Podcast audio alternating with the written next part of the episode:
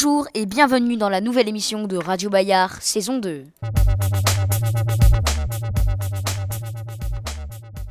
Nous allons vous parler du tournoi Destination. Le tournoi Destination a recommencé encore en 2016. Bon, pour commencer, le tournoi des 5 nations était une compétition de rugby qui regroupait l'Écosse, l'Angleterre, la France, le pays de Galles et l'Irlande. Depuis l'an 2000, ce tournoi compte en plus l'Italie et du coup, il s'appelle désormais le tournoi Destination.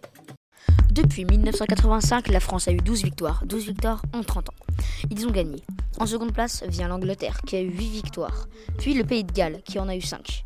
Ensuite, l'Irlande en a eu 3.